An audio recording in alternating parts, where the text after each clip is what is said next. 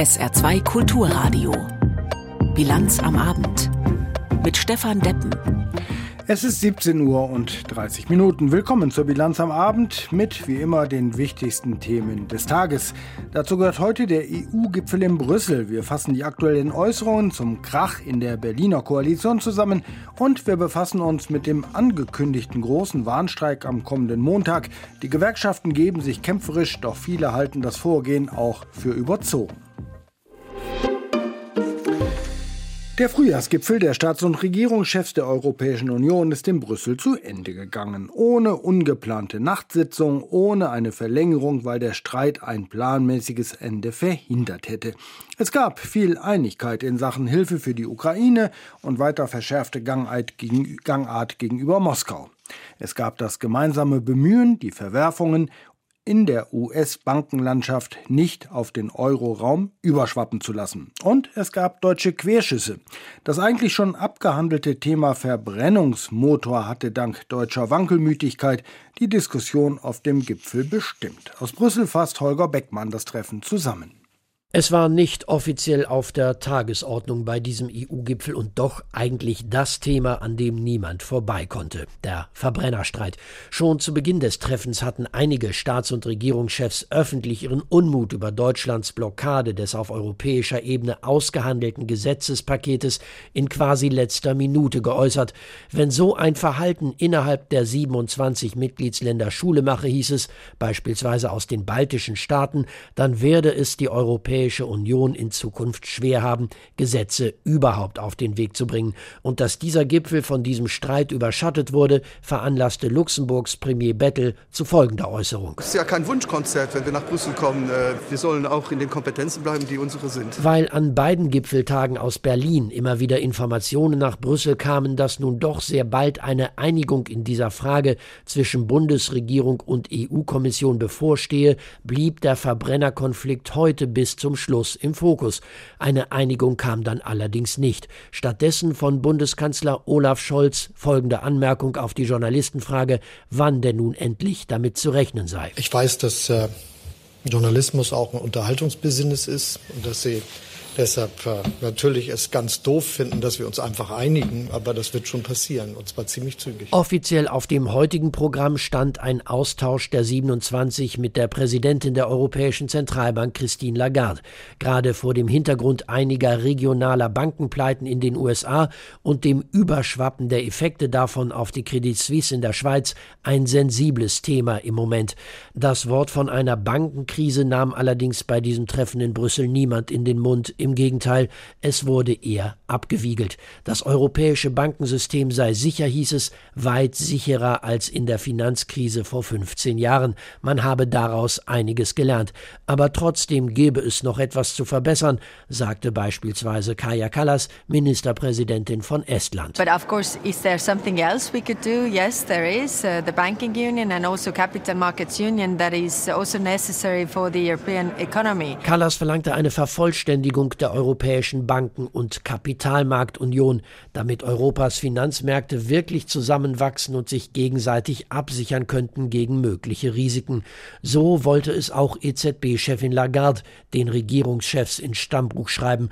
Denn richtig ist, die sogenannte Bankenunion hat in der EU zwar bereits zwei feste Säulen aus gemeinsamer Bankenaufsicht und gemeinsamen Abwicklungsplänen für insolvente Banken, mit denen Sparer und Steuerzahler geschützt werden sollen. Was fehlt, ist allerdings noch eine gemeinsame Sicherung der Einlagen.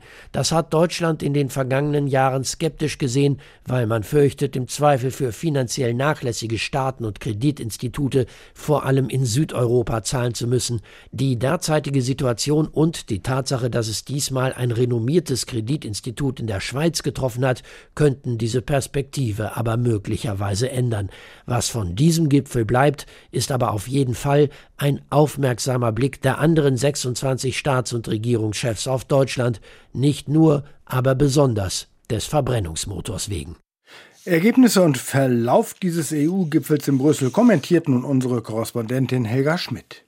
Es ist fast schon gleichgültig, was am Ende beim Streit um den Verbrennermotor rauskommt, ob es mehr ist als ein für alle irgendwie gesichtswahrender Formelkompromiss. Sicher ist dagegen, dass Deutschland auf der europäischen Bühne einen ziemlich großen Schaden angerichtet hat. Längst gefasste Beschlüsse einfach wieder neu aufrollen, aus innenpolitischen Gründen, das wird Nachahmer finden. Es ist nicht übertrieben, da von einem Dammbruch zu sprechen, denn all die Argumente, die Verkehrsminister Volker Wissing jetzt jetzt für den Verbrennermotor nennt, zum Beispiel, dass die Forschung weiter möglich sein muss, dass der Antrieb mit synthetischen Kraftstoffen heute vielleicht noch teuer ist in einigen Jahren, aber schon eine echte Alternative zum Elektromotor bieten könnte, all diese Argumente sind seit langem bekannt. Trotzdem hat die Bundesregierung und damit auch die FDP sich im letzten Herbst zusammen mit den Partnern entschieden, auf emissionsfreie Motoren zu setzen und dazu gehört der Verbrenner nun einmal nicht. Wie rückwärtsgewandt die FDP in dieser Frage taktiert hat, lässt sich am besten am Verhalten der Autoindustrie ablesen. Fast alle großen Autohersteller haben nämlich längst die Weichen gestellt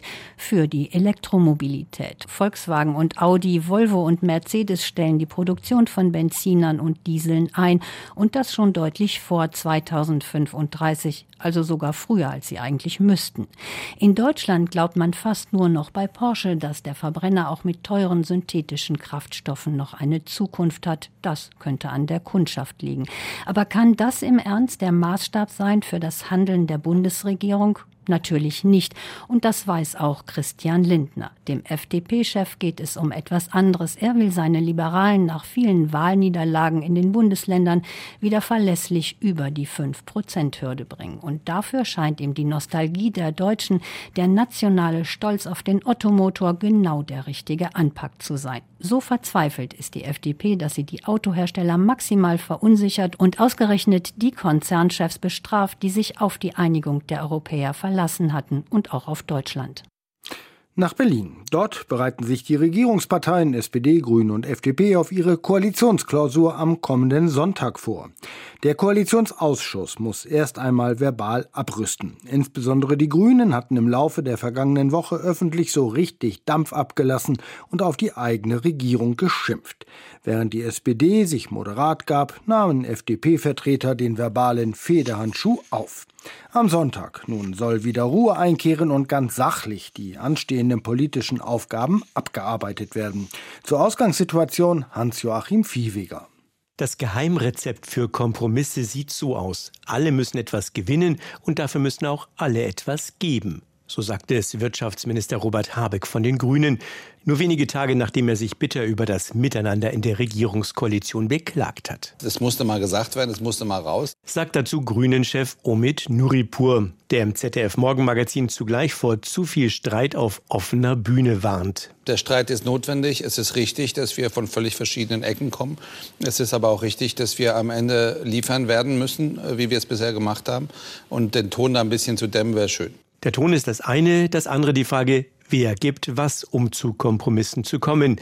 Ist die mögliche Annäherung im Streit zum Verbrenner aus in Brüssel schon ein Zeichen für Entspannung in der Ampelkoalition? Schließlich behaken sich Grüne und FDP vor allem bei Themen rund um den Klimaschutz und den Verkehr. Konkrete Hinweise, wie Lösungen bei strittigen Themen aussehen können, gibt es noch nicht. Wohl aber den Appell von SPD-Chefin Saskia Esken, zu einem guten Miteinander in der Ampel zurückzukehren. Schließlich gehe es bei Klimaschutz, Digitalisierung und Demografie um große Aufgaben, die sich nicht im Widerstreit der politischen Lager lösen lassen. Und deswegen hat sich die Ampel ja zusammengefunden, um an diese Aufgaben ranzugehen. Jetzt dürfen wir da keinen Kulturkampf draus machen. So Esken im Deutschlandfunk. FDP-Generalsekretär Bijan Djirsaray verweist allerdings darauf, dass sich mit der Ampel drei Partner zusammengetan haben, die grundlegend unterschiedliche Politikkonzepte hätten. Konflikte wird es in dieser Regierung, in dieser Konstellation immer geben. Aber am Ende des Tages, solange das Debatten sind um Sachfragen, ist es aus meiner Sicht durchaus legitim. Dabei geht es nach Einschätzung des FDP-Politikers nicht nur um einzelne Sachthemen wie das geplante Verbot des Einbaus neuer Gas- und Ölheizungen oder die Frage, welche Infrastrukturprojekte besonders schnell auf den Weg gebracht werden sollen. Vor allem Schienenprojekte, wie die Grünen wollen, oder auch Straßenprojekte, was der FDP wichtig ist. Das Hauptproblem sieht Gierserei beim Geld. Er pocht auf eine Priorisierung wichtiger Aufgaben und dämpft daher schon mal die Erwartungen an den anstehenden Koalitionsausschuss. Ich will jetzt nicht den Sonntag hier überhöhen. Gespannt auf die Kompromisssuche der Ampel ist auch die Opposition. Nach Einschätzung von Unionsfraktionschef Friedrich Merz zeugt der anhaltende Streit innerhalb der Koalition von Führungsschwäche des Bundeskanzlers. Ihn würde interessieren, so Merz, welche Meinung Olaf Scholz eigentlich vertrete. 17 Uhr und 40 Minuten, ehe wir gleich vorausschauen auf den großen Warnstreik am Montag. Nun die Nachrichten, die hat Katrin Aue. Die britische Regierung und die EU-Kommission haben den Kompromiss im Streit um die Brexit-Regeln für Nordirland endgültig besiegelt. Der britische Außenminister Cleverly und EU-Kommissionsvize Sefcovic nahmen die Einigung in London offiziell an. Das britische Unterhaus und der Europäische Rat hatten ihr in dieser Woche bereits zugestimmt. Das Abkommen soll den Streit um die Brexit-Regeln für die britische Provinz Nordirland beenden. Sie waren auf Widerstand gestoßen, weil sie faktisch eine Zollgrenze zwischen Nordirland und dem restlichen Großbritannien eingeführt hatten. Mit dem neuen Abkommen sollen unter anderem zahlreiche Grenzkontrollen abgeschafft werden. Für die unbegleiteten minderjährigen Flüchtlinge, die Anfang März in einem Hotel in Brebach-Fechingen untergebracht wurden, gibt es eine neue Lösung. Wie Regionalverbandsdirektor Gillo dem SR sagte, ziehen die fünf Jugendlichen in eine Wohnung im selben Stadtteil um. Dort sollen sie ganztägig von den Betreuern begleitet werden, die auch bisher schon für sie zuständig sind. Das Hotel am Ortsausgang von Fechingen hatte bis Dezember vergangenen Jahres seine Räume der Saar NPD für Treffen zur Verfügung gestellt. Das hatte der Hotelinhaber dem Jugendamt und dem Regionalverband verschwiegen. Das Förderprogramm des Saarlandes zum Glasfaserausbau geht in eine neue Runde. Wirtschafts- und Digitalminister Barke stellte heute die Gigabit-Prämie Plus vor. Der SPD-Politiker erklärte, damit könnten Unternehmen innerhalb weniger Monate einen Glasfaseranschluss bekommen. Weiter sagte Barke, sein Ministerium übernehme bis zu 75 Prozent der Kosten, die für einen solchen Anschluss für die Tiefbauarbeiten anfallen. Die Höchstfördersumme betrage 100.000 Euro. Insgesamt stellt das Land eine Million Euro bereit. Neben Gewerbetreibenden können auch Träger kultureller und gemeinnütziger Einrichtungen einen Antrag stellen. Der bevorstehende Streiktag am kommenden Montag erhitzt schon heute die Gemüter. Während die Gewerkschaften ihr Vorgehen verteidigen, gibt es aus der Wirtschaft erhebliche Kritik. Forderungen und Vorgehen seien überzogen, so heißt es. Hinzu komme, dass es für Unternehmen wie Verbraucher Lücken in der Versorgungskette geben könnte, wenn Züge und Flugzeuge ausfallen. Deshalb gibt es schon jetzt Forderungen, das Sonntagsfahrverbot für Lkw auszusetzen. Die Bundesregierung, um Neutralität in der Tarifauseinandersetzung bemüht, bemüht, will das prüfen. Aus Berlin Philipp Prost. Das Streikrecht ist ein Grundrecht in Deutschland. Da mischt sich die Regierung nicht ein, heißt es in Berlin. Regierungssprecher Hebestreit appelliert aber an die Beteiligten, möglichst bald eine tragfähige Lösung zu finden, um die Auswirkungen für die Bürgerinnen und Bürger möglichst gering zu halten. Forderungen, das Sonntagsfahrverbot für Lastwagen wegen des Streiks am Montag aufzuheben, will die Regierung prüfen. Der Handelsverband Deutschland hat das gefordert, damit es zu weniger Lieferschwierigkeiten kommt. Aus dem Verkehrsministerium heißt es, der Bund prüfe, ob er die Länder auffordern wird, die Kontrollen des Sonntagsfahrverbots auszusetzen. Eine Entscheidung dazu gibt es aber noch nicht. Bundesinnenministerin Faeser zeigt sich trotz der angekündigten Streiks gelassen. Ihrer Meinung nach gehört es in einer Tarifauseinandersetzung dazu, dass auch gestreikt wird. Die SPD-Politikerin geht eigenen Worten zufolge mit großer Zuversicht in die nächsten Verhandlungen. Für den öffentlichen Dienst rechnet sie mit einer Einigung schon in der kommenden Woche. Am Montag also geht es rund in Deutschland oder eben auch nicht, denn der öffentliche Bahn- und Flugverkehr dürfte ja zum Erliegen kommen. Das haben verschiedene Gewerkschaften angekündigt, um Druck auf die Arbeitgeber in der laufenden Tarifrunde auszuüben. Heute mehrt sich die Kritik an diesem Vorgehen der Gewerkschaften. Dr. Sandra Vogel vom Institut der deutschen Wirtschaft in Köln ist bei uns am Telefon. Frau Vogel, mehrere Gewerkschaften haben sich für Montag zusammengeschlossen, um schlagkräftiger agieren zu können. Ist dieses kooperierte Vorgehen etwas Besonderes in deutschen Tarifauseinandersetzungen? Tatsächlich würde ich äh, sagen, ist das so aus meiner Erinnerung für Deutschland ein ungewöhnliches Ereignis. Also wir sprechen ja jetzt konkret über Verdi und die EVG. Das hat es lange nicht mehr gegeben, aber Anfang der 1990er Jahre, 92, ähm, hatten wir das letzte Mal eine Situation, in der wir tatsächlich auch landesweit nah Fernverkehr und auch Flughäfen bestreikt wurden, also wo wirklich ähm, die Verkehrslage auch sehr stark lahmgelegt wurde, wie das ja jetzt dann am Montag auch zu erwarten ist. Damals allerdings handelte es sich um reguläre Streiks.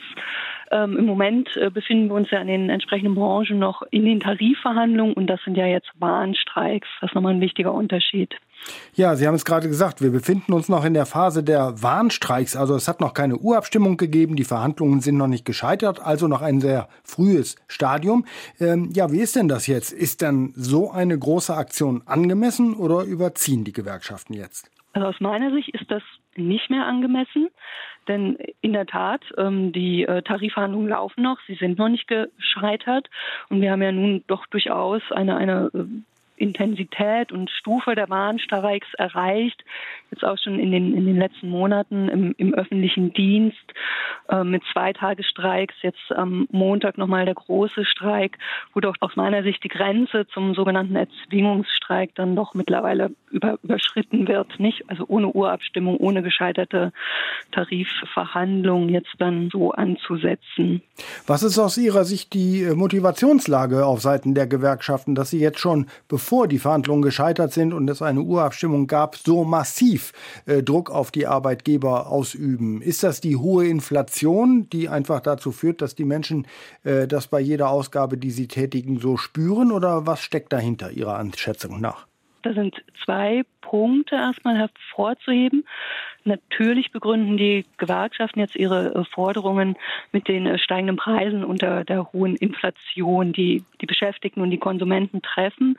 Dazu ist natürlich zu sagen, dass das auf Arbeitgeberseite genauso zutrifft, ne? sei es jetzt bei privaten Arbeitgebern oder bei den kommunalen Arbeitgebern. Auch die spüren die steigenden Preise und vor allem auch die steigenden Energiepreise sehr stark. Das ist ja ein exogener Schock, der beide Seiten trifft. Da entstehen Wohlstandsverluste. Und aus meiner Sicht ist daher auch Augenmaß zu halten bei den Tarifverhandlungen und auch nach Lösungen zu suchen. Das andere, was da noch äh, unter Umständen eine Rolle spielen mag oder was wir auch beobachten, ist, Herr Wernicke hat ja schon, also der Verdi-Vorsitzende, vor ein paar Wochen ja auch recht, äh, also verkündet, dass Verdi jetzt im öffentlichen Dienst in, im Zuge der Warnstreiks viele neue Mitglieder auch gewonnen hat. Wir wissen es auch aus, aus früheren äh, Tarifrunden, sage ich mal, dass immer wenn recht äh, intensiv ähm, also Tarifrunden konfliktreich verliefen, dass das Mitgliederzuwachs bedeutet. Und das ist natürlich problematisch, wenn die Mitgliedergewinnung hier immer stärker in die Streiktaktik der Gewerkschaften zu bestimmen scheint. Mhm. Sie haben äh, von Augenmaß gesprochen. Jetzt fordern die Gewerkschaften ja Tariferhöhungen von über 10 Prozent oder mindestens 500 Euro im Monat. Mhm. Ist das noch mit Augenmaß? Ist das angemessen? Ja, also ich spreche ja jetzt von der Tarifforderung im öffentlichen Dienst konkret. Ja. Zum einen vorweg, so hohe zweistellige Forderungen haben wir wirklich sehr lange nicht mehr gesehen. Und das ist aus ökonomischer Sicht jetzt in der aktuellen wirtschaftlichen Lage auch überzogen, zu hoch. Ich sagte ja gerade schon, dass das einfach, also jetzt mal neben der hohen Inflationsrate eben auch äh, die steigenden Preise beide Seiten treffen, nicht? Also da entstehen Wohlfahrtsverluste, wir müssen mehr Geld für Energie ausgeben und das ist aber auch auf beiden Seiten so, also auf Beschäftigte und Arbeitgeberseite. Ähm, und da müssen die Lasten dann eben auch verteilt werden und entsprechend ist da aus meiner Sicht dann auch nicht nur die Lösung am Verhandlungstisch zu suchen, sondern das Augenmaß zu halten. Wie schätzen Sie denn die Situation ein? Ab Montag wird ja wieder verhandelt. Denken Sie, dass dann angesichts dieses äh, massiven Warnstreiks äh, eine Einigung schon möglich ist? Ja, im öffentlichen Dienst äh, steht die nächste Verhandlungsrunde ja dann schon ja die Woche dann noch an. Äh, bleibt natürlich abzuwarten. Ist jetzt so, wenn wir im, also die Laufzeit ist ja noch ein großes Thema im öffentlichen Dienst, wo man noch sehr weit auseinander ist, unter anderem.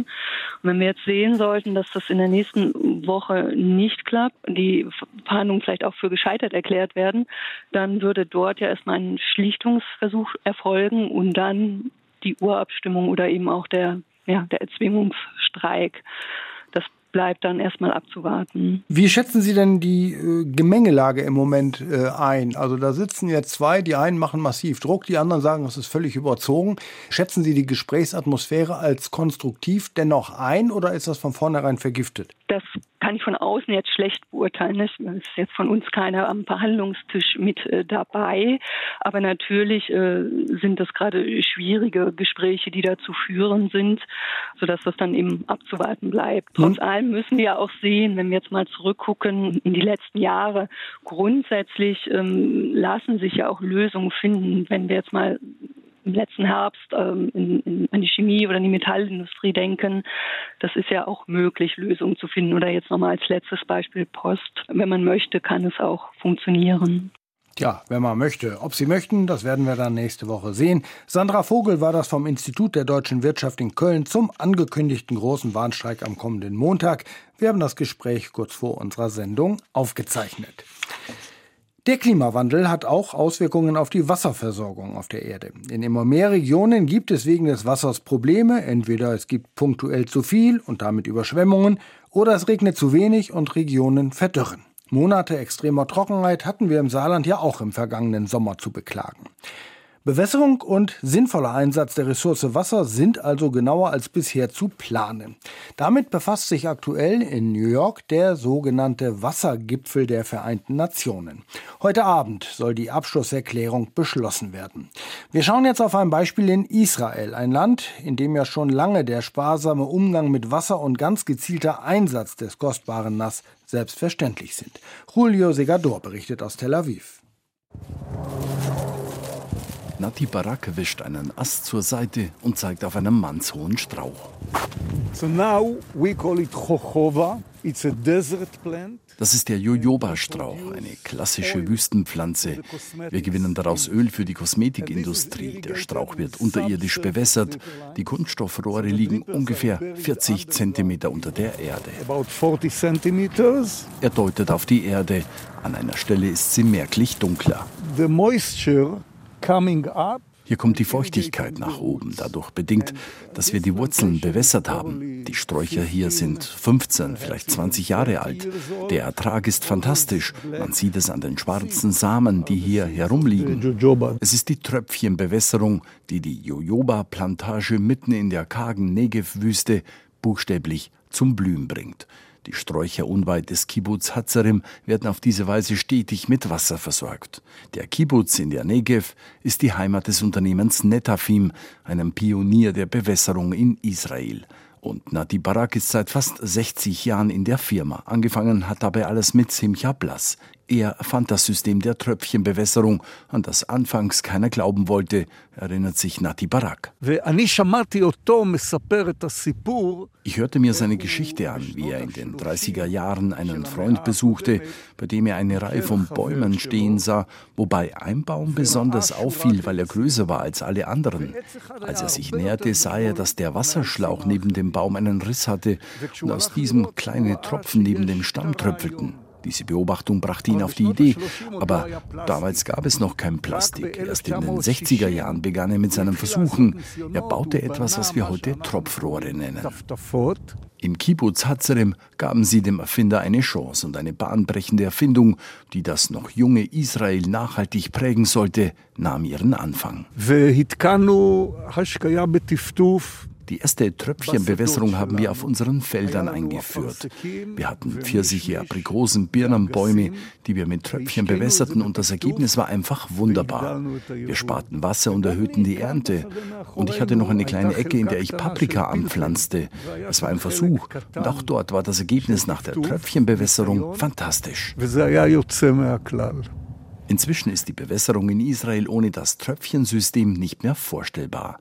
Drei Viertel der Bewässerung im Land funktioniert über die braunen Schläuche und kleinen Plastikdüsen, aus denen das Wasser tröpfchenweise zur Pflanze kommt. Anstatt das ganze Feld mit Wasser zu überfluten, wobei nur 50 Prozent davon die Pflanze erreichen und ein Teil verdunstet und der andere Teil in die Erde geht, füttern wir die Pflanze mit einem kleinen Löffel, wann, wo und in welcher Qualität sie es will.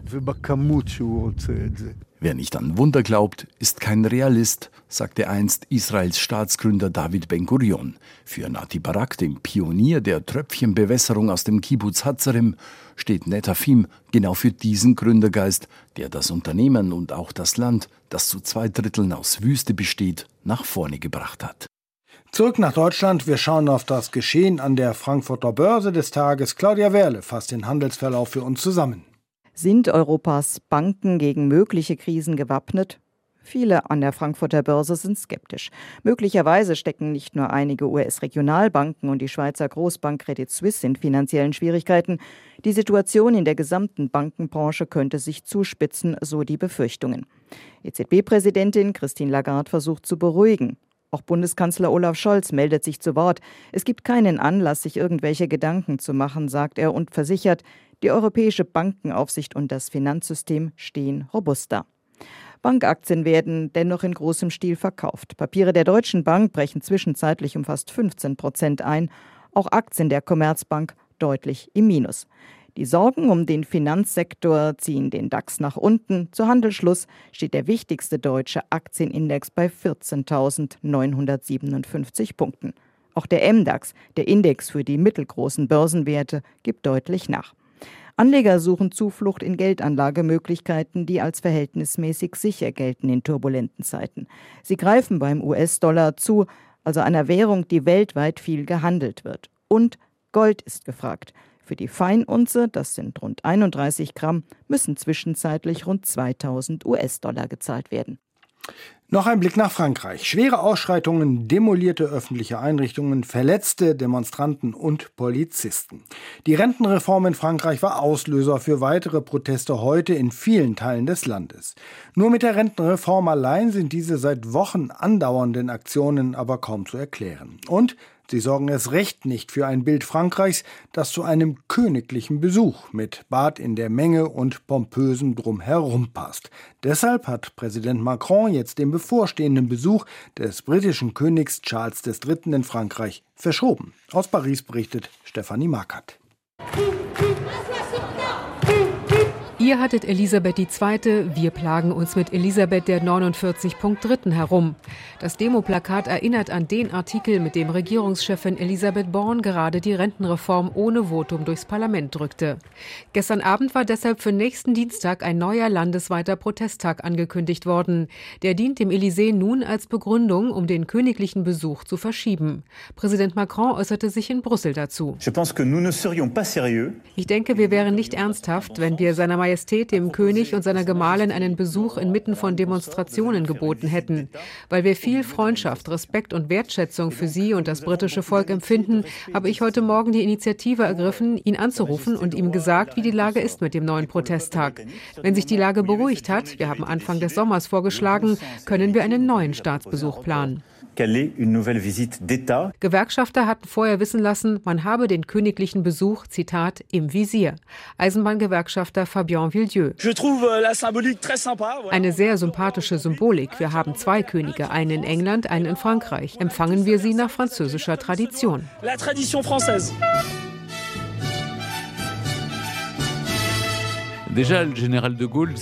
Schon General de Gaulle hat sich amüsiert, dass sie sowas wie unsere Ersatzmonarchie sind, seit wir unseren König Ludwig XVI. geköpft haben. Sagt der französische Journalist, Geschichts- und Adelsexperte Stéphane Bern. Euh, ich habe alle Besuche von Königin Elisabeth II. in Frankreich verfolgt. Immer waren große Menschenmengen auf der Straße. Die Franzosen schwören auf die Republik, begeistern sich aber für die britische Monarchie, die ihnen heilig ist. Vielleicht ein alter Komplex, weil wir unseren König einen Kopf kürzer gemacht haben. Vielleicht ist's auch Nostalgie. So ein Bad in der Menge, derzeit unmöglich. Frankreich wollte dem Öko-König am Dienstag ein Bio-Weingut bei Bordeaux zeigen. Die Region am Atlantik Atlantik war im Mittelalter 300 Jahre britisch. Obwohl der Bürgermeister von Bordeaux Empfangsbereitschaft meldete, frohlockten die Streikenden. Kein TGV werde Charles in die Stadt in Südwestfrankreich bringen und die Straßenbahn, die er besteigen wollte, werde auch nicht rollen. Am Montag wollte Macron allen Prunk auffahren bei einer Zeremonie am Triumphbogen, im Élysée-Palast und im Königsschloss Versailles. Die Visite sollte mit 4000 Polizisten und Sondereinsatzkräften abgesichert werden. Polizeigewerkschafter Jean-Christophe Couvy hatte nicht vor einem Sicherheitsrisiko, sondern vor dem Verlust an Ansehen gewarnt. Das war ein lange geplanter Protokollbesuch. Das ist international eine Schande für Frankreich. Meine Kollegen sind von allen Einsätzen müde, aber wir hätten ihnen eine Sicherheitsblase gepackt. Ein bisschen neidisch schauen manche jetzt auf Deutschland, denn dahin kommen die Royals am Mittwoch. Ein Moderator im Nachrichtensender BFM TV. Da wird wohl auf der Titelseite der Bildzeitung stehen Willkommen. Wir freuen uns über den Besuch. Aber in Frankreich verhindern wir wenigstens eine weltweite Polemik und schreckliche Bilder von einer chaotischen Visite der Royals in Paris und Bordeaux.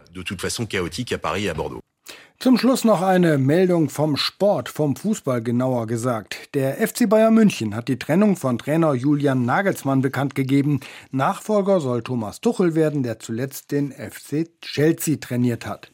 Nun der Blick aufs Wetter. Bis bei 12 bis 16 Grad war es am Nachmittag doch noch recht freundlich geworden. Am Abend und der Nacht soll es wieder Schauer geben. Vereinzelt können auch Gewitter aufziehen. Es kühlt sich deutlich ab auf 8 bis 5 Grad. Morgen wird es dann bei 9 bis 13 Grad sehr wechselhaft mit Sonne, Wolken, Schauern, Gewittern und vor allem starkem Wind. Das war die Bilanz am Abend mit Stefan Deppen im Studio. Ihnen nun einen schönen Abend hier auf SR2 Kulturradio.